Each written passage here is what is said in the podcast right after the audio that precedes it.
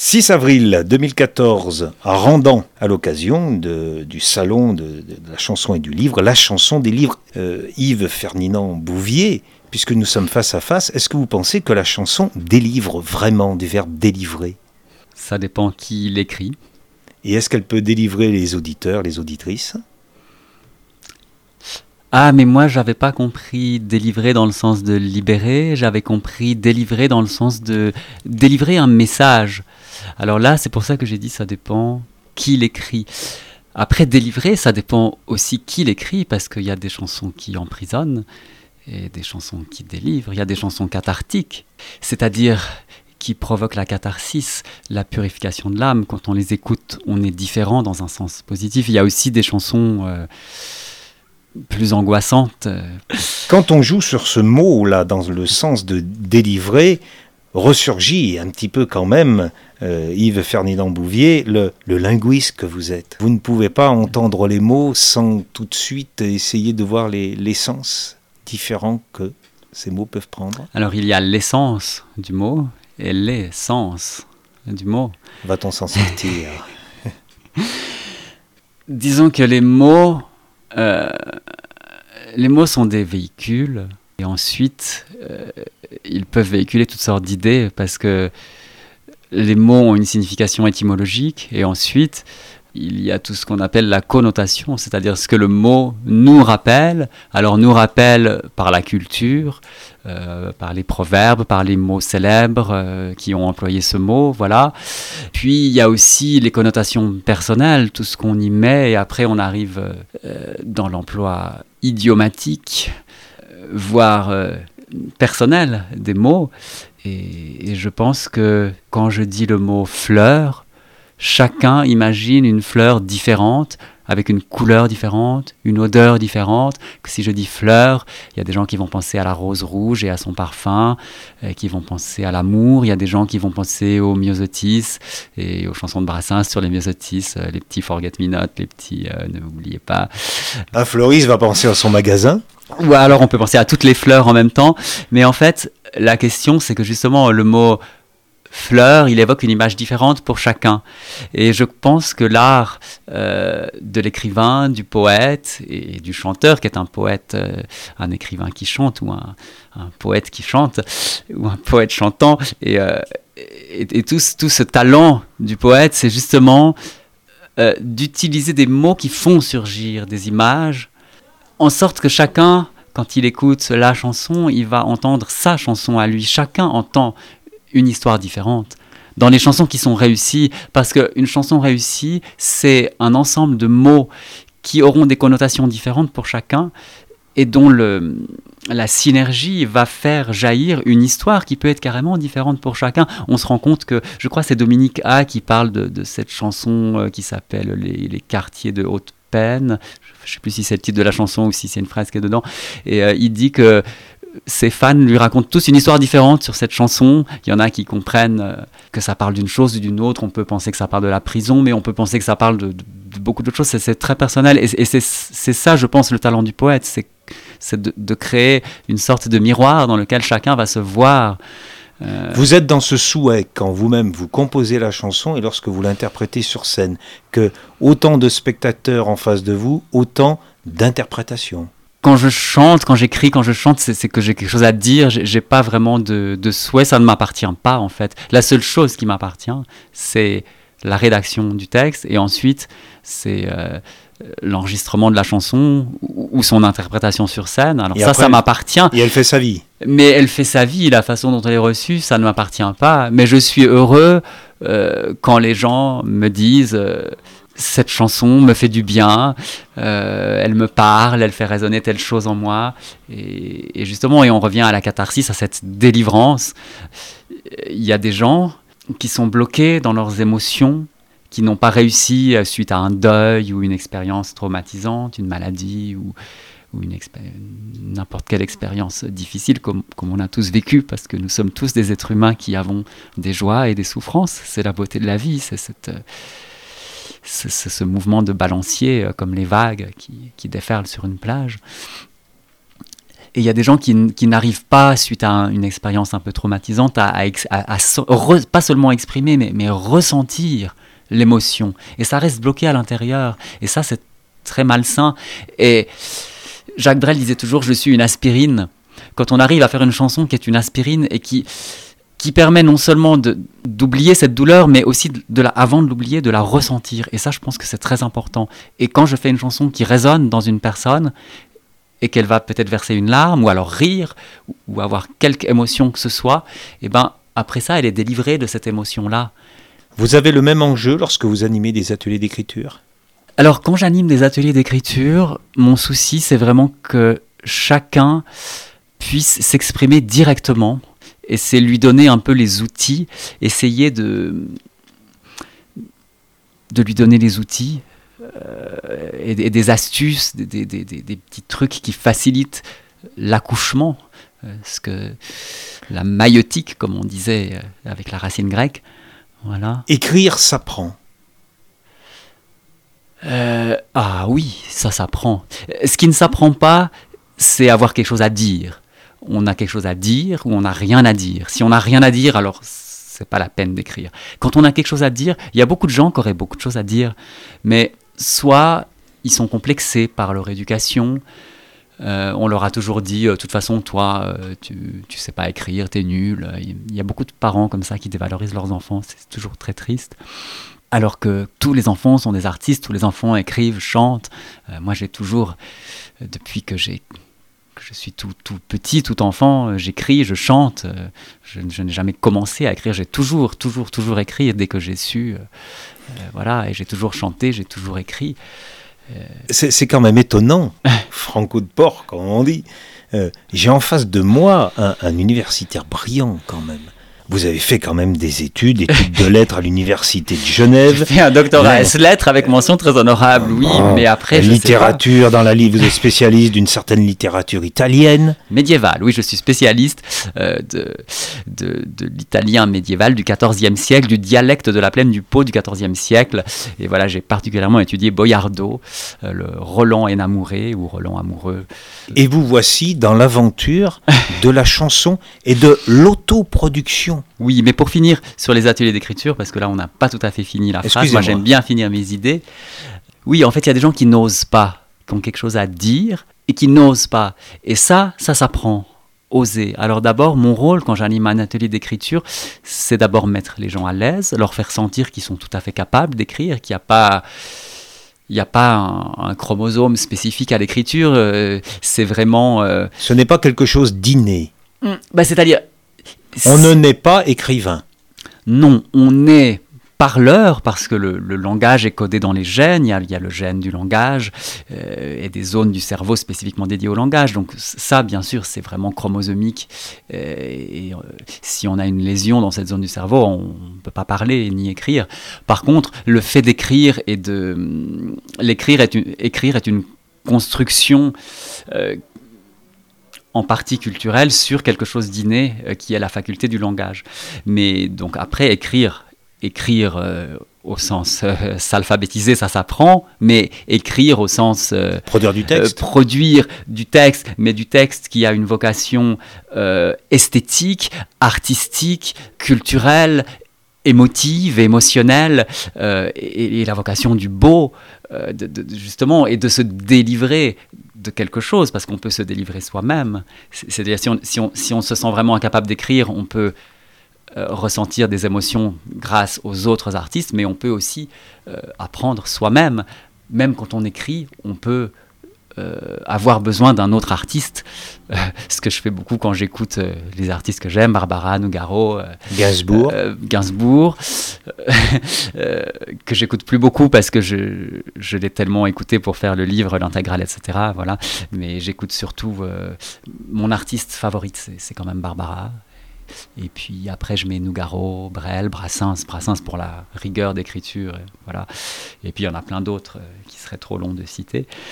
Mais c'est vrai que ces artistes-là, souvent, me font pleurer. Mais même, je, suis aussi un grand fan de Claude François, par exemple. Et il y a des chansons de Claude François qui me font toujours, mais qui me mettent en larmes, par exemple, parce que je t'aime, mon enfant, c'est My Boy en anglais. Elvis Presley l'a chanté en anglais. En français, je ne sais plus le titre. Je crois que c'est. Enfin, dedans, le refrain, c'est parce que je t'aime, mon enfant. Et cette chanson me fait chaque fois pleurer. Euh, voilà, parce que je suis fils de divorcé. Et cette chanson, elle parle d'une chose dont, personnellement, je ne parle pas beaucoup, en fait, ni dans mes livres, ni dans mes chansons, parce que. Euh, oui, c'est quelque chose de très sensible pour moi et cette chanson me fait pleurer et ça me fait du bien d'écouter cette chanson parce que quand je l'écoute, je ressens des émotions que peut-être quand j'étais enfant, euh, je, ne me suis pas laissé ressentir, je n'ai pas eu le, loisir, la possibilité de les ressentir vraiment. Et, voilà, et cette chanson me fait du bien. Pourquoi le linguiste que vous êtes se lance dans cette aventure de la chanson, d'écriture, de composition aussi Les musiques euh, sont de vous? Non, moi je ne me mêle pas de musique. Ce n'est que le texte. Hein. Pour différentes raisons, parce que parce qu'en fait chanter c'est trois métiers. Il y a le métier d'écrire, euh, le métier d'interpréter et le métier de composer. ce sont trois métiers différents et personne n'est bon dans les trois. Ça n'existe pas. Par exemple, Jacques Brel, qui est un des plus grands auteurs, compositeurs, interprètes euh, de tous les temps, en tout cas en langue française, il n'a pas composé la majorité de ses chansons. Euh, la musique de Ne me quitte pas, par exemple, il a composé les. on ne sait jamais si c'est des couplets des refrains, mais enfin la partie non mélodique, c'est lui qui l'a composée. Et la merveilleuse envolée lyrique, on a vu souvent rejaillir le feu, ça c'est euh, Gérard Joannès qui a composé ça.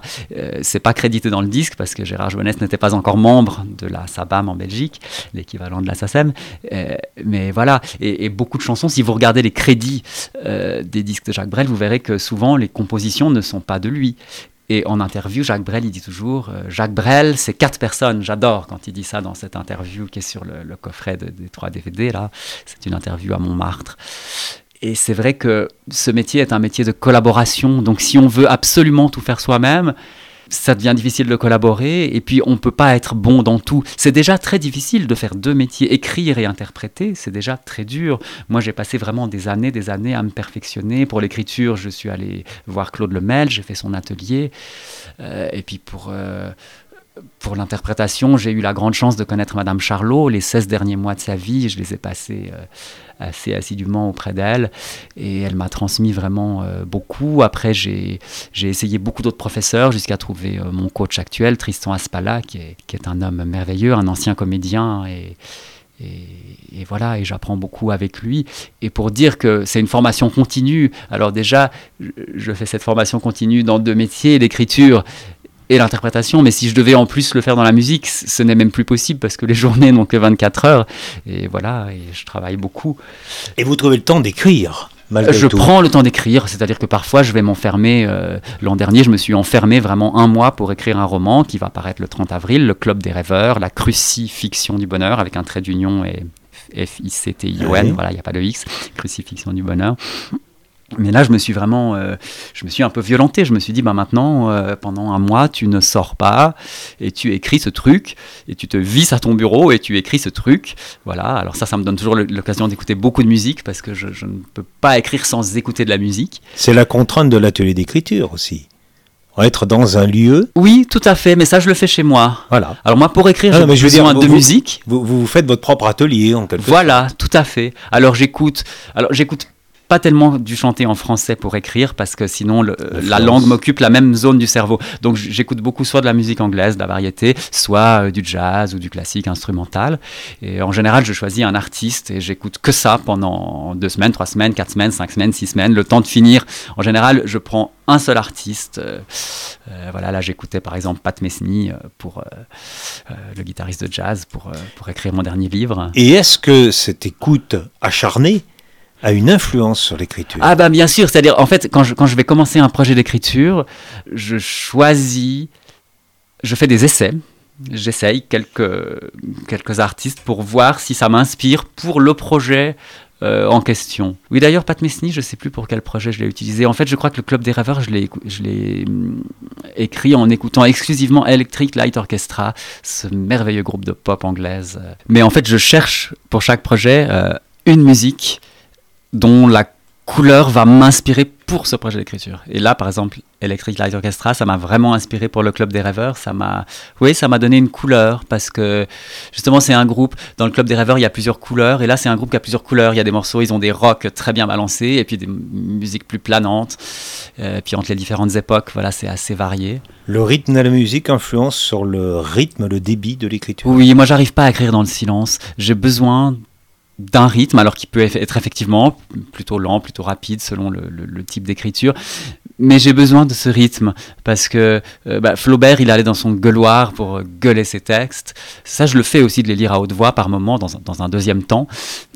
Mais, effectivement, quand j'écris, j'ai besoin d'un rythme, euh, d'un balancement. Euh, oui, un artiste, Chris Rea, par exemple, on appelle ça du road rock parce que c'est un peu le rock que les routiers américains euh, écoutent dans leurs gros camions. Et voilà, c'est le rock pour la route. Et ça, c'est une, musique à la fois douce et entraînante. Et ça donne une sorte de balancement je peux aussi écrire dans un train sans musique parce qu'il y a le rythme de du rail. Euh, du rail. Alors dans les TGV, il n'y a plus vraiment ce, rythme dans les dans les vrais trains qui ont des vraies roues qui tournent euh, avec des gros essieux. Rendez-nous nos trains. voilà. enfin, les TGV ont aussi des roues, mais elles font elles font plus de bruit.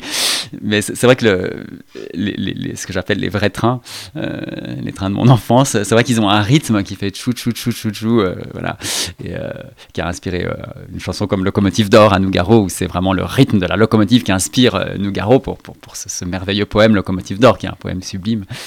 Et voilà, ça, pour moi c'est important d'avoir un rythme, parce qu'en fait l'écriture est rythme. Si j'écris un roman, faut qu'il y ait un rythme.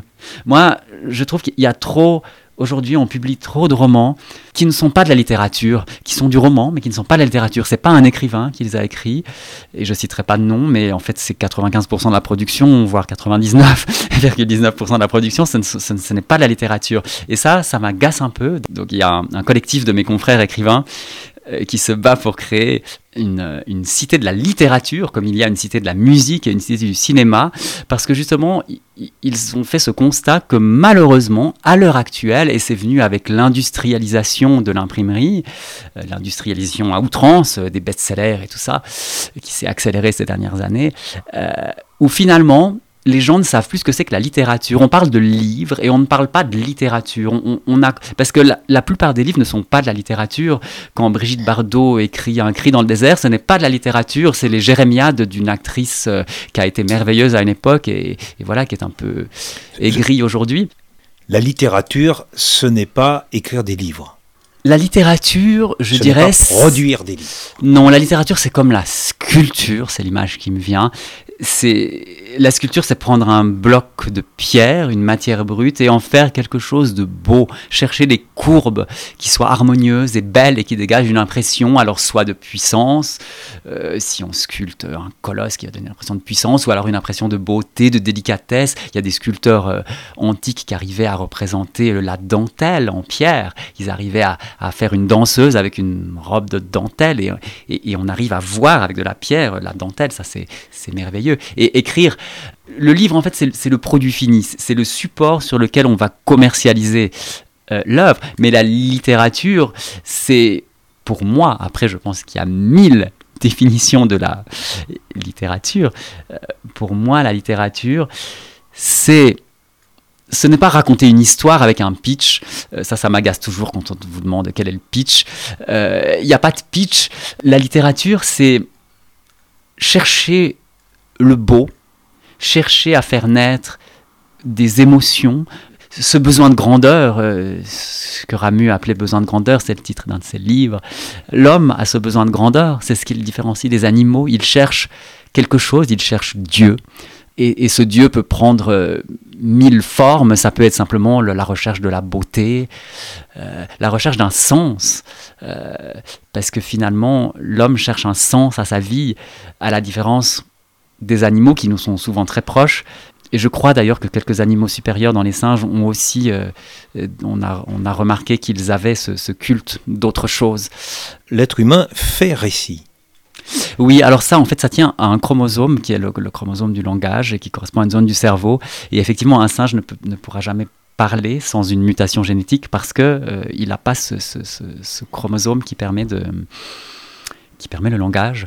Et en fait, le langage, c'est un système cognitif. Ce n'est pas, ça, n'est le langage n'a pas été architecturé pour la communication. Le langage est un système cognitif. Il y a beaucoup de gens en fait qui croient, et je le croyais aussi avant mes études de linguistique, qui croient que le langage est fait pour communiquer. C'est totalement faux. En fait, l'être humain est un être de communication. Donc l'être humain, il utilise tous les moyens en sa possession pour communiquer. Donc il utilise le regard, il utilise les gestes, il utilise le langage, il utilise tout ce qui lui tombe sous la main pour communiquer.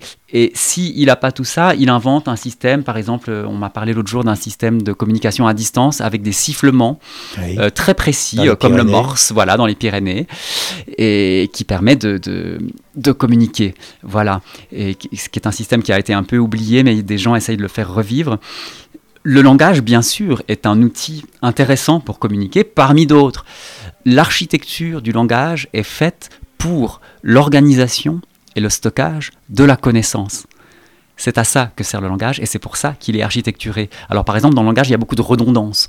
Euh, souvent, les professeurs à l'école, ils veulent vous faire éviter les redondances et c'est absurde. Le langage est truffé de redondances à tous les niveaux structurels parce que le propre de la redondance, c'est qu'elle permet, à partir d'un... Imaginez qu'un message euh, s'abîme et fragmenté comme un parchemin usé dont il manque des morceaux, eh bien la redondance permet à partir d'un fragment de reconstituer la totalité. Et c'est pour ça que le langage est bourré de redondance, parce que quand on discute à bâton rompu dans la vie, pas comme ici où vraiment on s'écoute parce que le but c'est que d'autres puissent l'écouter, mais dans la vie, souvent on n'écoute pas les phrases en entier, et donc il faut qu'il y ait une redondance.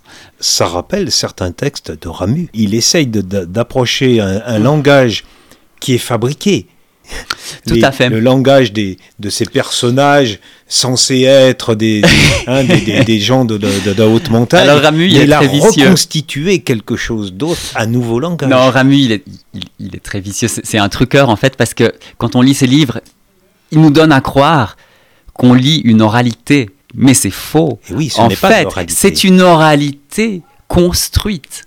Euh, et il a travaillé comme un fou parce que ces manuscrits, il y en a des quantités qui ont été publiés chez Slatkin. Là, avec 22 romans, ils ont fait 77 versions avec 22 romans parce qu'il réécrivait sans cesse. Et il a travaillé toute sa vie à chercher justement cette apparence de l'oralité.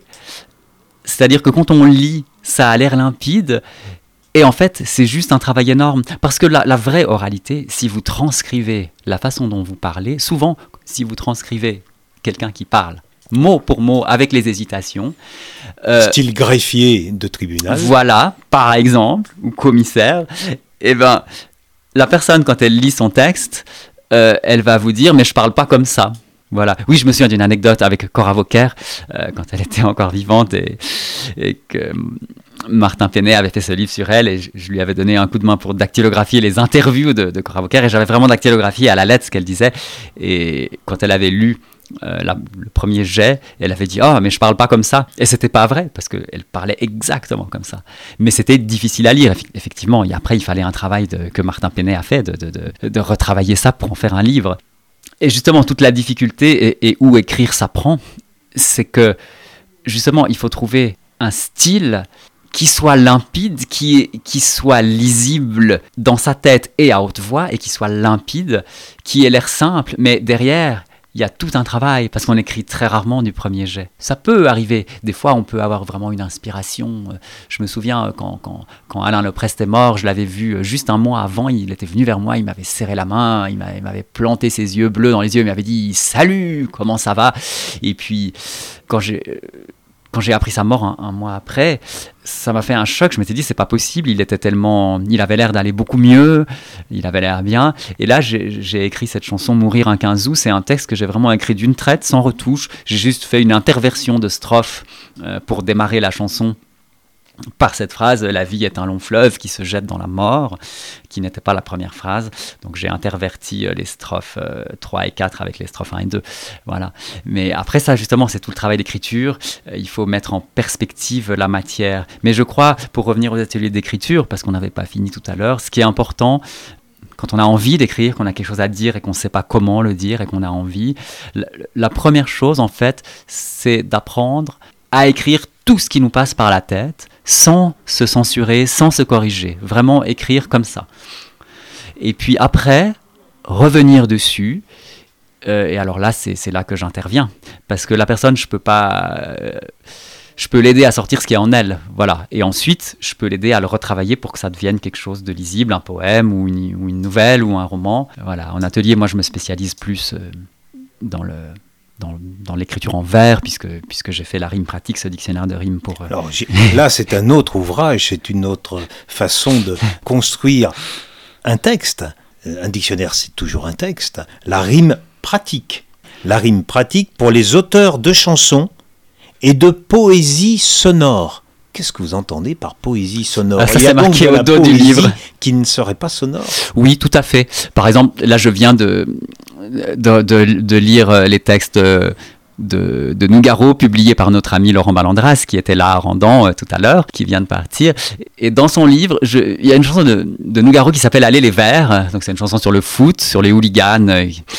Enfin, voilà, c'est Nougaro qui se, qui se désole de voir la violence euh, autour du foot. Et en fait, j'ai j'ai écouté cette chanson depuis sa sortie en 1997 jusqu'aujourd'hui en 2014 et je n'avais jamais compris parce qu'en fait ce n'est pas une poésie orale, c'est une poésie écrite, c'est-à-dire qu'il y a des jeux de mots.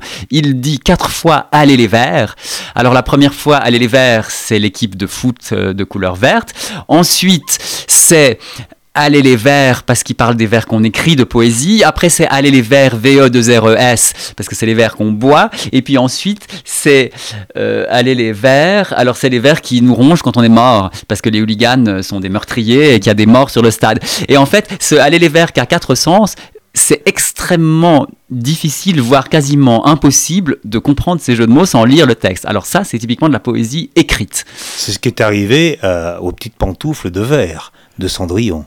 Ah oui, parce que le verre, c'était c'était VE2RE, parce que les fées faisaient dans le, parce que alors ça, oui, VAIR. Non, non, non, non, non, non, non, non. Alors, non, alors Cendrillon, ça je connais bien parce que je suis un grand fan de Charles Perrault. Je lis régulièrement les contes de Charles Perrault. J'en ai une édition que j'avais quand j'étais enfant qui reprend euh, quasiment le texte original, c'est-à-dire de l'édition originale sans les corruptions qui ont été introduites par les, les, les éditeurs euh, successifs. Alors le verre, vous l'écrivez comment? Alors les pantoufles de verre de Cendrillon, ça s'écrit VE2RE e, parce que les fées sont des souffleuses de verre et elles utilisent du verre pour faire des pantoufles en verre parce que c'est poétique d'imaginer. Justement, la poésie, c'est imaginer des choses un peu improbables. Alors imaginez, pour nous, être humain dans un corps de chair, ce serait très difficile de marcher avec des pantoufles en verre, VE2RE, parce qu'on risquerait de les casser.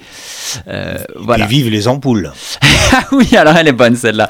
Par contre, les fées, les fées sont capables de souffler du verre pour faire des pantoufles et de marcher avec sans les casser. Et c'est une pantoufle de verre. Vraiment de verre. Ah, Ça, c'est Charles Perrault qui l'a écrit. Voilà. Alors après, il y a des gens qui ont réédité son livre puis qui se sont dit Oh, mais c'est pas très plausible. Alors pour les enfants, qu'est-ce que ça va leur mettre dans la tête cette idée qu'il y a des pantoufles en verre? Alors ils ont repensé à une vieille fourrure, mais qui était déjà désuète, désuète pardon, à cette époque-là, et qui était le verre V-A-I-R. Je sais même plus. L'écureuil. C'est de l'écureuil. Oh quelle horreur, c'est triste. Moi je, je suis végétarien. Je, je trouve très triste d'imaginer qu'on puisse tuer un petit écureuil pour prendre sa fourrure pour faire des pantoufles. Voilà, j'aime mieux les pantoufles de verre de Perrault. Tout doucement, nous arrivons au bout de cet entretien. Il me semble que votre travail, que ce soit dans les livres, que ce soit dans la chanson, tourne quand même autour de, cet amour, de ce plaisir du, du travail. Vous êtes un forgeron de la langue. Travail qui n'est pas sans, sans effort. Ah bah c'est un effort énorme. Moi je, me compare plus à un sculpteur et effectivement j'ai besoin d'outils pour écrire parce que pour moi en fait euh, la langue c'est un matériau brut comme la pierre brute. Effectivement c'est un travail absolument titanesque de faire une statue à partir d'un bloc de pierre. C'est un travail titanesque, on sue, et il y a beaucoup de réécriture. C'est très rare, comme je, viens de le dire, qu'un premier jet soit bon. Ça peut arriver, c'est des instants de grâce. Alors ça, c'est merveilleux. Quand, quand tout à coup, je suis vraiment, j'ai une inspiration et que tout vient et qu'il n'y a rien à retoucher derrière. Mais ça, c'est des petits moments de grâce.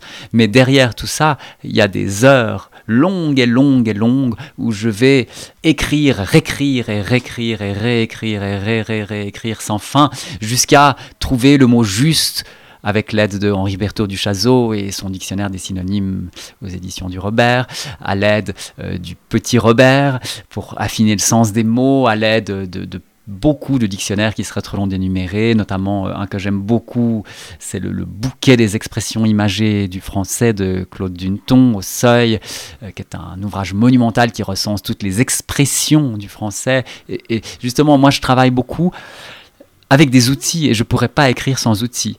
Et la rime pratique, alors ça c'est mon outil, je, l'ai écrit parce que j'avais besoin d'un outil qui n'existait pas. Donc vous l'êtes fabriqué. Et je me suis fabriqué un dictionnaire de rimes fait pour l'oralité, fait pour la poésie, pour la chanson, euh, avec un classement qui soit logique, qui permette, quand un mot n'a pas de rime au sens strict, qui permette de trouver des rimes proches comme euh, voilà, ben 14, il n'y a pas d'autres mots en français qui se terminent en orz, mais euh, on peut toujours faire rimer ça avec euh, keyboards, les claviers en anglais, ou keywords, les mots-clés en anglais, c'est les mots les plus proches.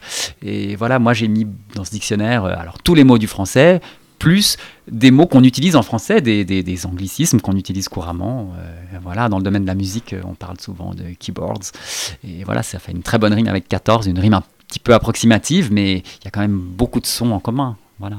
D'où le mot, oui, sonore. Et ce qui compte, c'est que ça sonne. Voilà. Yves Ferdinand Bouvier, merci beaucoup.